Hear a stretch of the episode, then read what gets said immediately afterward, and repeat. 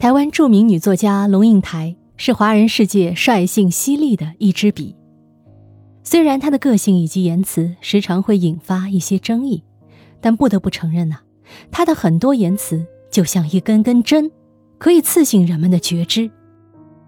龙应台常常针对一种社会现象、一类具体事物，甚至于一个人、一句话、一件事，给予无情的透视和直接的批评。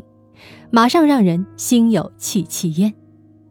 这些事就发生在周围，看得见、摸得着，非常具体实在，而其中的缘由、含义、影响、作用，常人似乎无所感，但一经点破，立刻豁然开朗。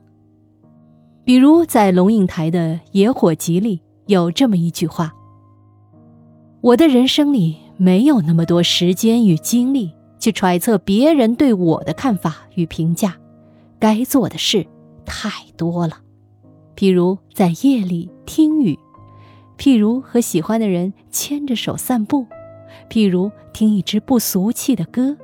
譬如到田埂上看水牛吃草。这段话虽然浅显易懂，但却往往是我们很多人容易忽视，甚至为之所困的。